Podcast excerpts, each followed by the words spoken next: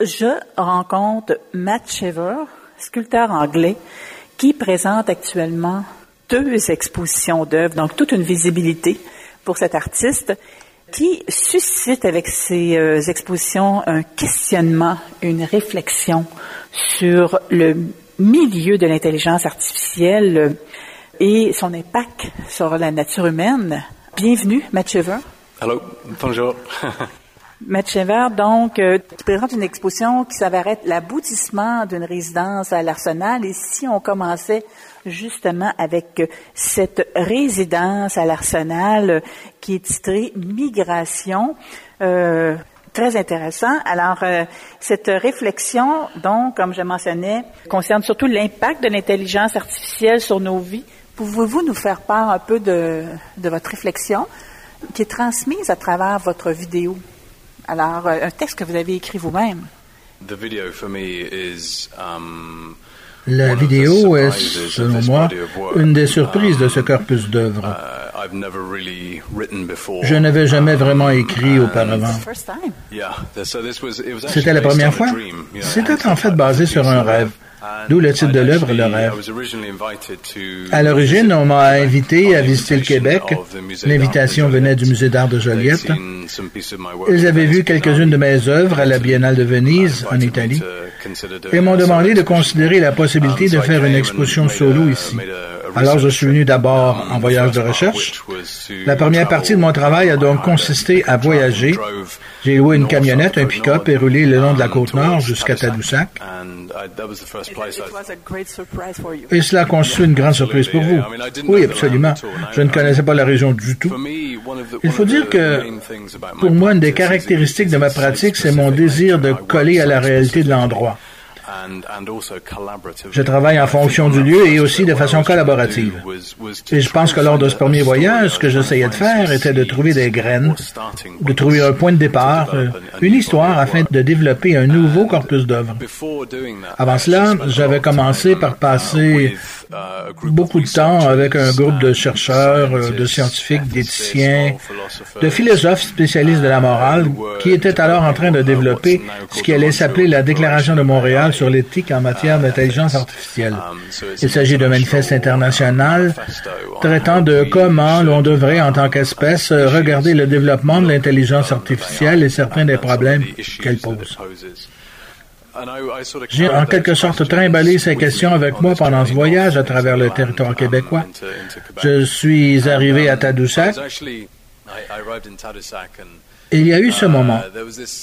Je voulais vraiment voir des baleines parce que mon travail est fortement lié à l'écologie d'un lieu very deeply sort of connected to the ecology of, of, of the place. Absolutely. Um, and uh, basically, I, I, I Je tenais à voir des baleines et j'ai heureusement pu bénéficier d'une dernière sortie en mer de Zodiac à Tadoussac.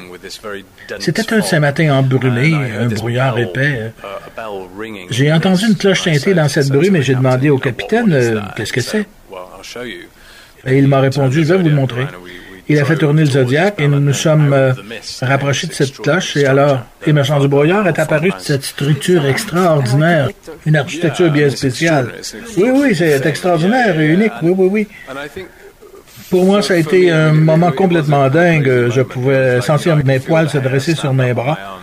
J'ai pensé que je venais probablement, que je venais sûrement de découvrir le point de départ de mon histoire pour ce qui est de ce corpus d'œuvre. Mais je ne savais pas encore à ce point euh, ce que ça allait devenir.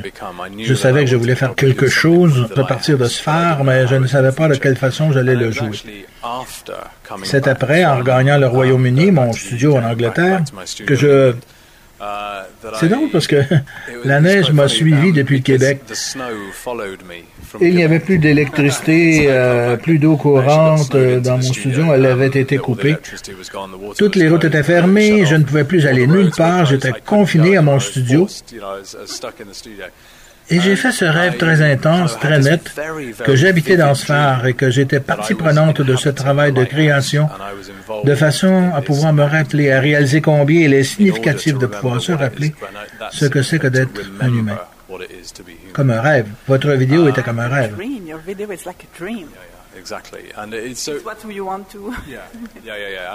Je suppose que c'était un rêve annonciateur d'un futur possible, le possible résultat de cette vague de technologies nouvelles, cette vague de changements balayant notre monde.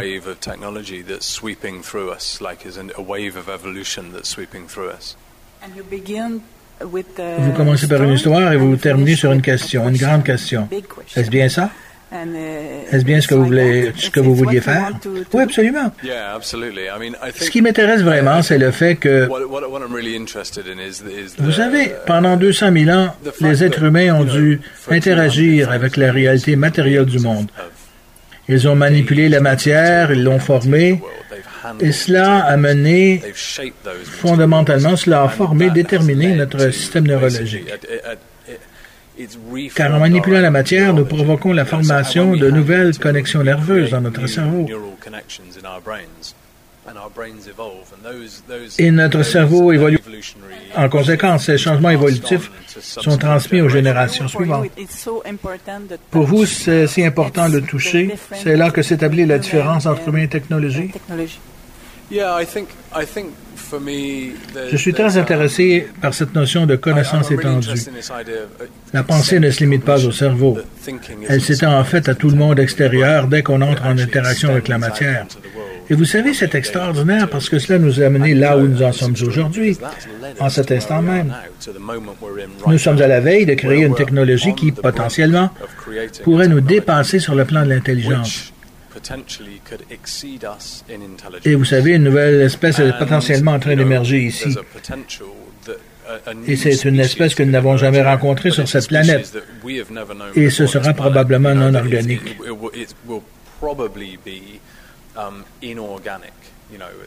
Autant que nous sachions, la vie intelligente, sensible sur la planète Terre est basée sur le carbone. Il est hautement improbable que l'intelligence artificielle, la véritable intelligence artificielle, susceptible d'émerger de tout ça, soit basée sur le carbone. Ce sera um, probablement quelque chose de tout autre. Vous savez tout le corpus d'œuvres que j'ai fait ici. Je tente um, uh, de rendre caduque ce déterminisme évolutionnaire, de rendre caduque 200 millions d'évolutions humaines.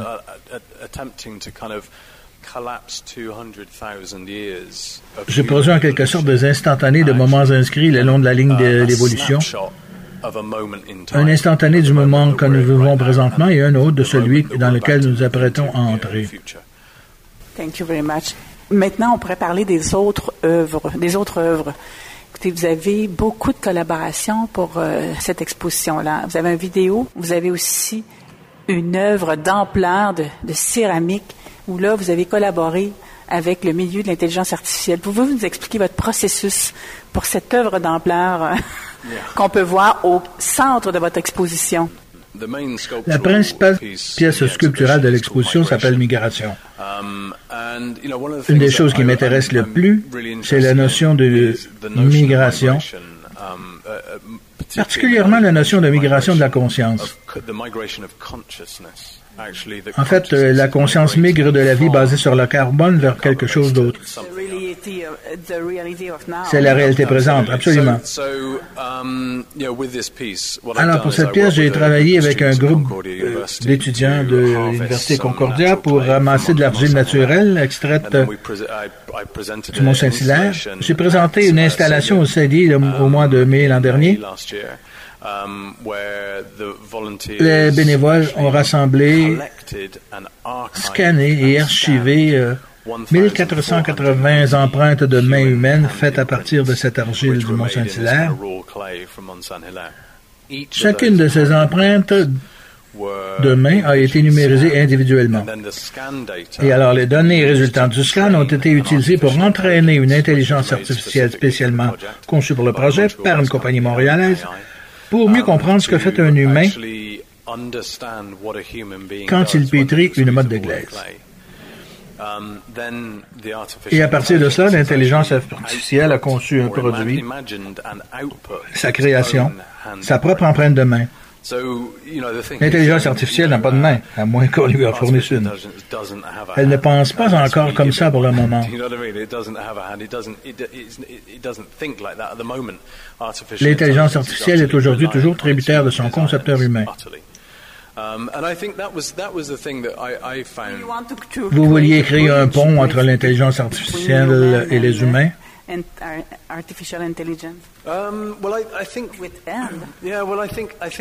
Le fait est que nous faisons déjà cela. La plupart d'entre nous ont de petits téléphones. Nous avons étendu, prolongé notre mémoire dans un appareil extérieur, de sorte que nous utilisons déjà notre main d'une façon différente. Um, Quand je regarde mes enfants utiliser un téléphone ou un iPad ou quoi que ce soit du genre, leur corps bouge différemment du mien en relation avec la même technologie. Nous faisons de l'hybridation avec la technologie et nous le faisons sans même nous en rendre compte. Vous savez, ces choses arrivent sur le marché, elles deviennent disponibles pour nous, elles se glissent sans accroc tout doucement dans nos vies, et nous, nous changeons en réaction, en réaction à cela. Et je pense que c'est absolument extraordinaire. Alors je pense qu'avec migration, ce que j'essayais de faire était de mettre en relation cette action vraiment primale, de base, une main pressée un peu de matière, avec ces choses qui n'ont, elles, virtuellement pas été touchées par la main de l'homme.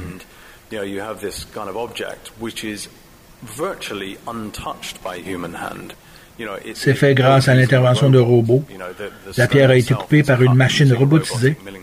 Incidemment, euh, je n'ai pas mentionné cela auparavant, mais la pierre dont est faite la sculpture est une pierre d'une nature particulière appelée impactite, apparue lorsqu'une météorite a frappé le Québec il y a 350 millions d'années. Ce choix d'un matériau très particulier a pour but de ramener en mémoire cette chute de météorite.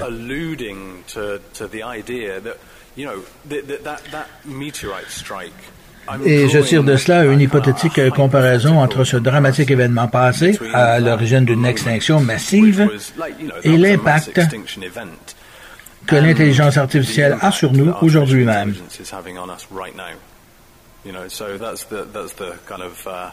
C'est le lien que j'établis, que je trace entre le matériau et le concept à l'origine de ce travail, de cette sculpture.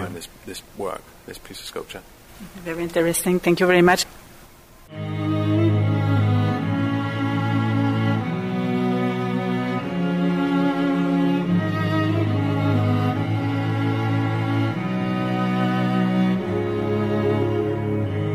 All these accidents that happen follow the dot. Coincidence makes sense only with you. you don't have to speak.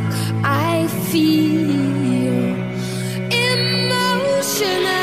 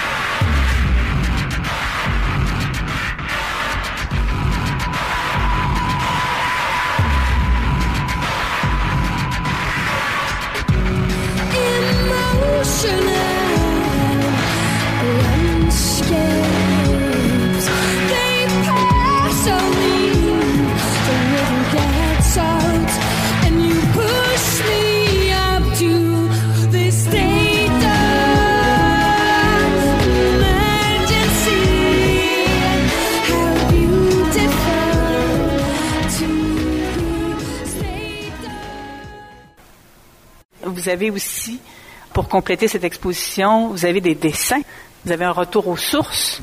La migration, euh, vous la représentez dans une œuvre d'ampleur avec toutes ces céramiques, mais vous avez aussi une autre façon de représenter cette migration. Pouvez-vous nous expliquer les œuvres qui entourent l'œuvre centrale, euh, vraiment d'envergure?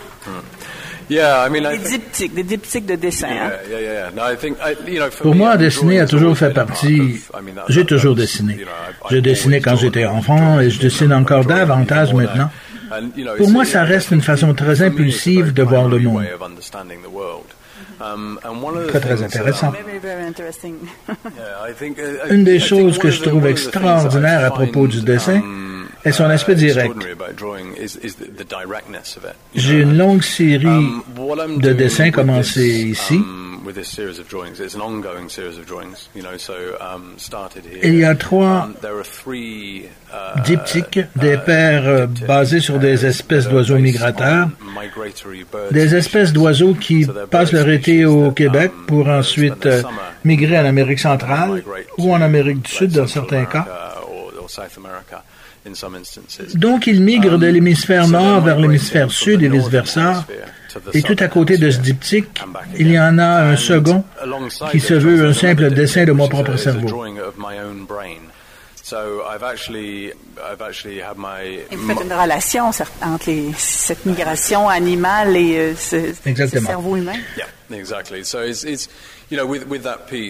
Avec ce dessin, j'ai essentiellement voulu en fait, j'ai subi un examen par imagerie, par résonance magnétique et avec la collaboration de physiciens de l'université et à l'aide d'un logiciel, nous avons isolé le matériel cervical. J'ai ensuite obtenu une représentation en trois dimensions de mon cerveau que j'ai reproduit sous forme de dessin. Je ne savais pas qu'il s'agissait de votre cerveau. Mais quand vous travaillez avec votre main droite, vous utilisez l'hémisphère gauche de votre cerveau. Quand vous travaillez avec votre main gauche, vous utilisez l'hémisphère droit de votre cerveau. Alors, ce que j'ai fait, ça a été de dessiner l'hémisphère gauche de mon cerveau avec la main droite et l'hémisphère droit de mon cerveau avec la main gauche.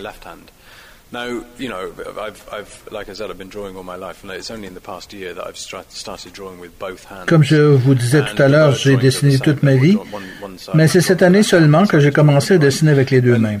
Et c'est la même chose avec les dessins d'oiseaux. Une partie a été dessinée avec la main gauche, l'autre partie avec la main droite. est ce que je tente d'explorer avec ça, vous savez, nous les êtres humains, nous avons une symétrie bilatérale. Et nous sommes très attirés par les autres choses présentant cette forme de symétrie. En quelque sorte, j'utilise cela pour faire allusion à comment nous projetons notre réalité sur les autres espèces non humaines, les autres écologies qui nous entourent. Parce que bon, il y a ce phénomène technologique actuellement, mais il y a deux jours, je marchais dans la rue, ici, avec 500 000 personnes, un demi-million de gens dans le sillage de Greta Thunberg, des gens demandant un changement de système parce que l'impact de l'humanité sur la planète n'est pas viable à long terme. Alors, il y a toute une série d'histoires de ce genre dans ce corpus d'ouvrages. Um, J'y fais référence de façon indirecte à l'impact de l'homme, c'est-à-dire comment l'homme s'impose à la nature, comment nous projetons notre réalité sur la nature autour. Thank you, so much. Maintenant, si on parlait de votre euh, autre euh, exposition au Centre d'exposition de l'Université de Montréal, qui s'intitule euh, Les nouveaux états d'être. Et faites partie de un des quatre duos exposants dans le cadre de cette exposition, à nouveau sur la, des six, pardon, six duos euh, dans le cadre de cette exposition, à nouveau s'intéressant au milieu de l'intelligence artificielle. Et cette fois-ci, ben, vous vous intéressez à l'impact sur la santé. Vous avez travaillé en collaboration avec une bioéthicienne, Kansu Kanka. Et écoutez, il en résulte encore une fois une œuvre très intéressante, symbolique, et bien sûr, au cœur de cette, cette, œuvre-là, on retrouve un cerveau, peut-être le vôtre. Oui. Est-ce que vous pourriez à nouveau nous décrire cette œuvre qui est vraiment le résultat d'une belle réflexion en duo? I mean, this piece is actually called uh, Equal Rights. Um, cette pièce s'appelle Equal Rights. C'est le droit égaux. Droit égaux hein, le, titre de cette, expo, de cette œuvre. Je l'ai nommé de façon très explicite, non équivoque. Encore une fois, il s'agit d'un projet mené en collaboration. Cet aspect collaboratif du travail est chez moi fondamental. Vous, vous aimez, vous aimez travailler en collaboration et c'est une, une autre exposition qui le démontre bien. Yeah, yeah, yeah, absolutely. I mean, it's, it's, I, I think chez moi, la notion de réalité en est une d'interrelation. Travailler de façon collaborative reflète autrement dit la nature fondamentale de la réalité. il y a une logique dans ça, et c'est un processus qui me plaît. Uh, cet échange de connaissances, cet échange d'idées. Um, Finalement, c'est ce qui me motive à faire des choses c'est d'avoir cette conversation. L'art, pour moi, n'est pas tant dans l'objet lui-même que dans l'esprit de l'observateur, dans les questions que cela stimule chez lui, dans les perspectives que cela crée dans son esprit. C'est cela qui est intéressant.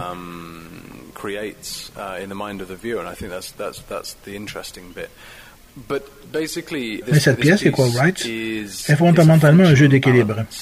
Um, Très intéressant ce concept d'équilibre. Très visible dans cette œuvre. C'est une sorte de balance de 5 mètres de long, um, précairement disposée uh, sur une structure pyramidale contenant une version grandeur mature de cerveau humain. Encore une fois, je précise qu'il s'agit de mon cerveau, mais cette fois, ce n'est pas important qu'il s'agisse ou pas de mon cerveau. Le cerveau, pour moi, fait allusion au raisonnement.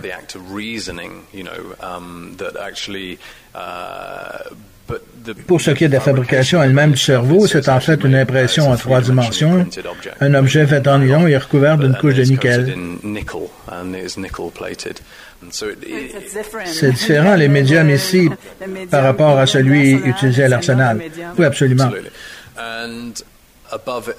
Au-dessus, la poutre de 5 mètres sur lequel reposent 22 objets de bronze. Ces objets de bronze sont en fait des fragments de pierre que j'ai trouvés lors de mes promenades. Des fragments de pierre naturellement érodés que j'ai ramassés par terre. Vous savez, quand je marche, je ramasse toujours des pierres et en marchant, je les retourne dans la main. Alors je sais qu'il existe une relation directe entre le fait de penser, de jongler avec des idées et le fait pour moi de manipuler des objets. Je fais toujours cela, consciemment ou inconsciemment. C'est important. Manipuler pour savoir, dans le but de savoir. Uh, Essentiellement, les fragments de pierre que j'ai ramassés, chacun de ces fragments, je les ai frottés avec du papier de verre. Um, j'ai frotté de façon à obtenir trois faces s'entrecoupant sur chaque pierre. J'ai fait ça à la main. C'est un procédé très laborieux. Cela a pris... Euh, et alors, ils ont été coulés dans le bronze pour, en fait, les uniformiser. Parce que chaque morceau de pierre est un objet naturel fait de formes et de couleurs fantaisistes. Tout ce sur quoi je voulais que l'observateur focalise est cette forme de relation entre ces objets organiques chaotiques et encore une fois l'impact de l'être humain.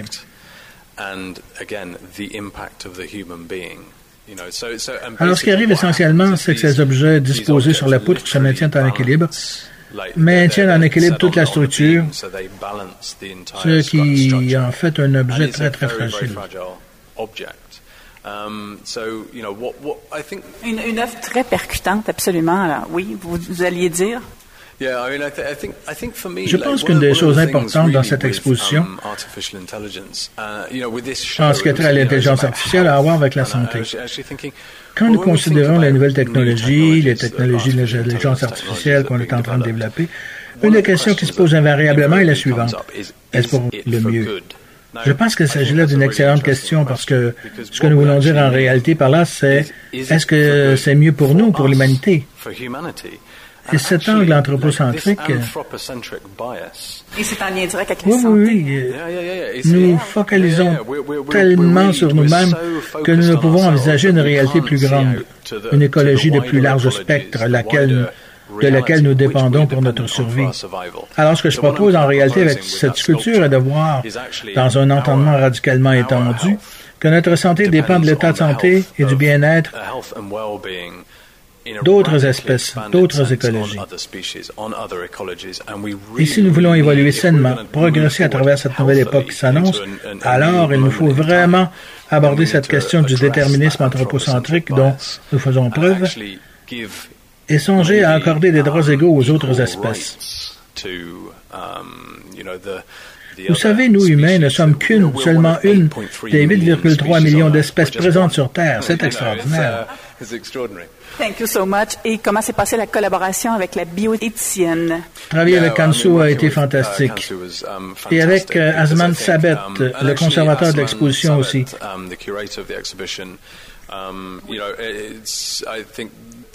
Je pense que la sélection des collaborateurs a été bonne durant toute la durée de l'exposition. Il y a eu un large éventail de collaborations. Pour moi, personnellement, travailler avec Kansu a été fantastique. Nous avons établi une solide base de compréhension commune. Dès le départ, nous nous sommes entendus sur cette question. Est-ce pour le mieux? Ce que nous entendions là, c'est est-ce vraiment pour le meilleur de l'humanité? Et il y a là dès le départ une question, une grande question auquel il convient de répondre. Ça a été une conversation intéressante et je suis confiant que nous pourrons la prolonger puisque nous planifions de travailler encore ensemble, ce qui est magnifique. Très bien. Alors, c'est tout le temps que nous avons, Matt Chever. Je sais que vous allez retourner, retourner en Angleterre très bientôt. Est-ce que vous êtes, euh, vous avez fait plusieurs résidences à l'international? Est-ce que vous êtes représenté en galerie en Angleterre?